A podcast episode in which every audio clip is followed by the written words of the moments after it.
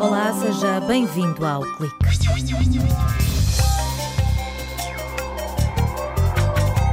37 escolas de todo o país reuniram-se na semana passada em Aveiro para criar uma rede de investigação e educação em turismo.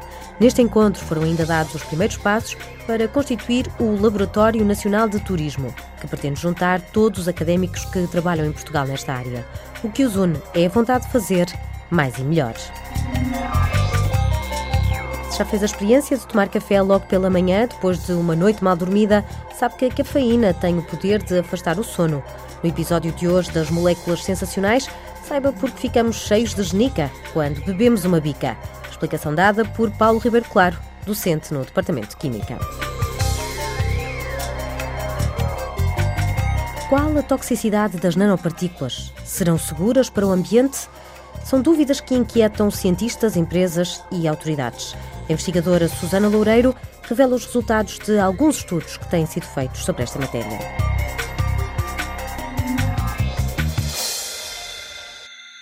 Quando todos os setores sentiram o abalo da crise, o turismo aguentou-se.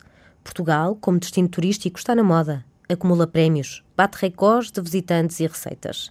Uma tábua de salvação para a economia do país.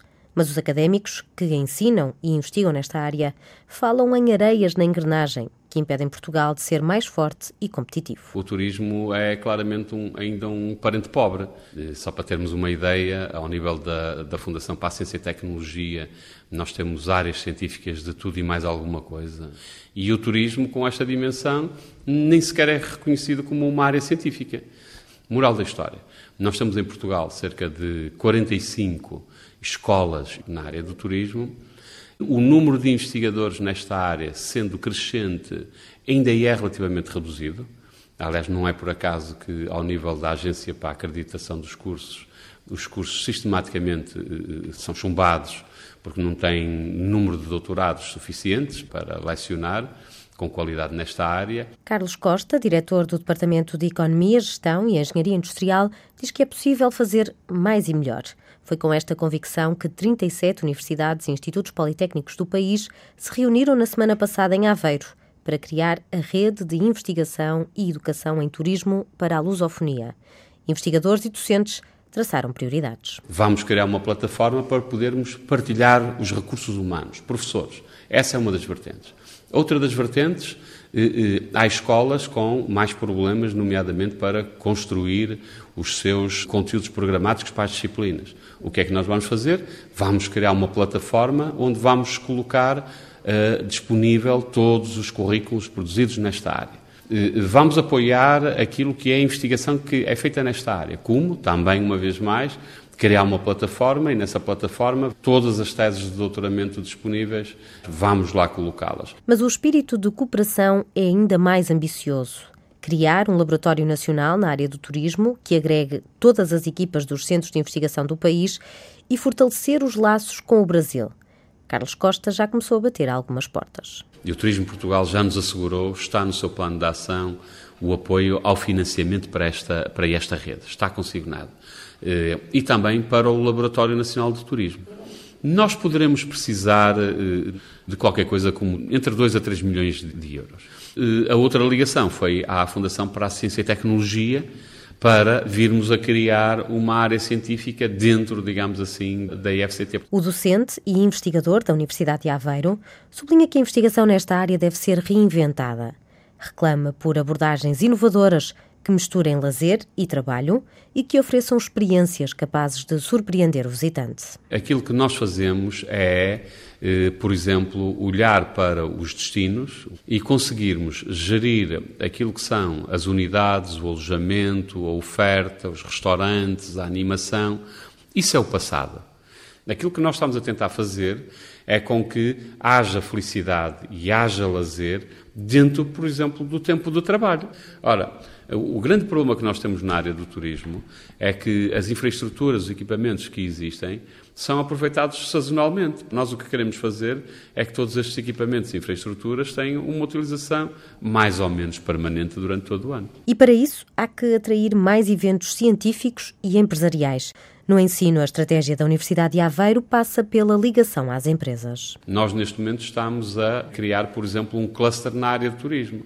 Em vez de fazermos aqui processos eh, pontuais de Shark Tanks, vamos ter Shark Tanks permanentemente. As empresas vêm cá, dizem quais é que são os seus problemas e nós tentamos encontrar soluções para os problemas. Se nós conseguirmos encontrar, de certeza que as empresas a seguir vão contratar os nossos alunos. E criamos um curso específico para, para chineses, que vieram oito meses para, aqui para Aveiro, quatro meses em sala de aula, e quatro meses em ambiente empresarial. A Universidade de Aveiro foi a primeira a ter uma licenciatura em turismo no país. Aqui, teoria e prática andam de mãos dadas num curso que se orgulha de ter 10 candidatos para cada vaga. Para milhões de pessoas em todo o mundo, o dia só começa depois de tomar um café. No episódio de hoje das Moléculas Sensacionais, Paulo Ribeiro Claro, docente no Departamento de Química da Universidade de Aveiro, revela como é que esta bebida estimulante consegue afastar o sono.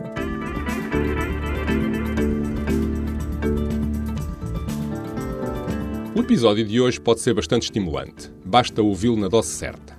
Vou falar-vos da cafeína, a molécula sensacional do café. Segundo a lenda mais popular, a descoberta do café deve-se a um pastor da Abissínia que estranhou a agitação das suas cabras quando comiam as bagas de um certo arbusto, o cafeeiro. Mas não é apenas o cafeeiro que produz cafeína. Esta substância é produzida por outras plantas que estão na base de diversas bebidas estimulantes um pouco por todo o mundo. Na planta do chá, sim, o chá tem cafeína. Na erva mate, nas nozes de cola e até no cacau, esse, o do chocolate. A molécula de cafeína é estimulante, ou tira o sono, por competição com uma outra molécula semelhante no nosso organismo, a adenosina.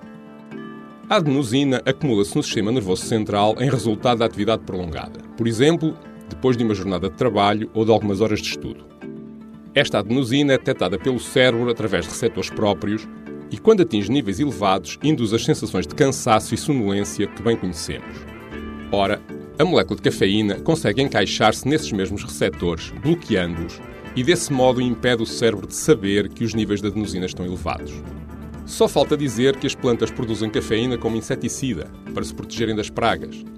O facto de também servir para afastar o sono é apenas uma coincidência sensacional o mais famoso estimulante natural do mundo, aqui em destaque na rubrica, assinada por Paulo Ribeiro Claro. Encontra todos os episódios desta série em ciseco.a.pt barra moléculas sensacionais.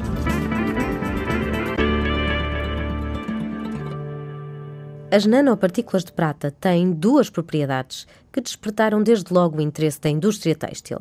Neutralizam os odores e têm uma grande capacidade antimicrobiana. Por isso é fácil encontrar à venda roupa desportiva com nanopartículas na sua composição. Quando estas peças são lavadas na máquina, as nanopartículas e os iões são libertados e seguem para as etares. Mas será que estes tratamentos são eficazes? Essa é uma linha de investigação que está a ser estudada pela equipa de Susana Loureiro. Não há muitos dados da existência de nanopartículas no ambiente, porque elas são difíceis de detectar, mas já há modelos que prevêem a libertação e o aparecimento dessas nanopartículas uh, no ambiente. E então nós conseguimos comparar aquilo que é previsto aparecer no ambiente com aquilo que induz toxicidade.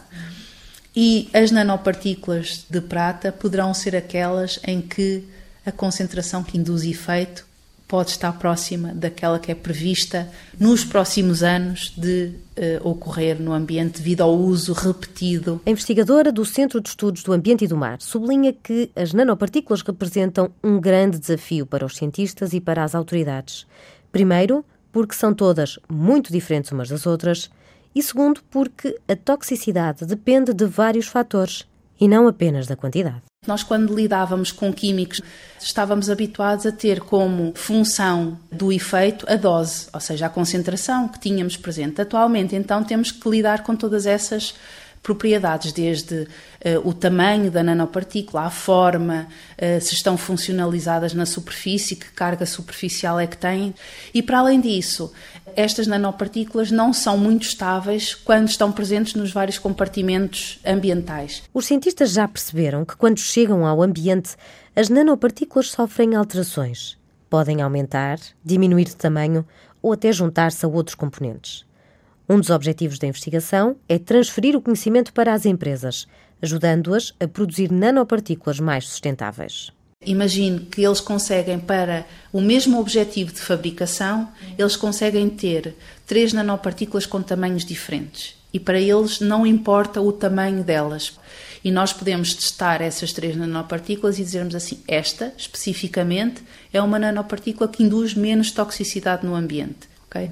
Porque, consoante as características das nanopartículas, elas vão ter comportamentos diferentes quando estão uh, no meio ambiente. Nos últimos anos, a investigadora do Departamento de Biologia esteve envolvida no NanoFate, um projeto europeu que avaliou o efeito de nanopartículas de diferentes tamanhos no meio aquático. Para isso usámos pulgas d'água, as dáfnias, e conseguimos perceber que, consoante as características, o tamanho das nanopartículas, elas iam ter um, um comportamento diferente no meio aquático e que isso podia induzir diferentes efeitos ao nível do ciclo de vida uh, dos organismos. Neste estudo, Susana Loureiro revela que foi analisado em laboratório o impacto na cadeia trófica de nanopartículas de prata muito pequenas. Nós conseguimos perceber, por exemplo, que as algas unicelulares não conseguiam incorporar nas células as nanopartículas, ou seja, a única uh, incorporação que elas conseguiam ter era da tal prata iónica que se ia libertando das nanopartículas. Já as dáfnias conseguem incorporar uh, as nanopartículas e os peixes também. Para além disso, nos peixes vimos que a eliminação, a excreção de prata torna-se muito mais difícil quando a exposição é feita na forma de nanopartícula, ou seja, vai-se acumulando mais. Apesar de existirem vários produtos à venda, como protetores solares e cremes, por exemplo, ainda não há legislação específica para nanopartículas. Pode significar que nós não estamos a estimar o risco eh, corretamente, ou seja, nós estamos a estimar o risco de nanopartículas tendo por base os, os seus uh, semelhantes químicos, mas não exatamente uh, os mesmos componentes. A partir de setembro, no âmbito do projeto europeu NanoPhase, os investigadores da Universidade de Aveiro vão avaliar em que condições as nanopartículas são libertadas no ambiente. Por hoje está tudo dito. Conto consigo no próximo sábado. Até lá.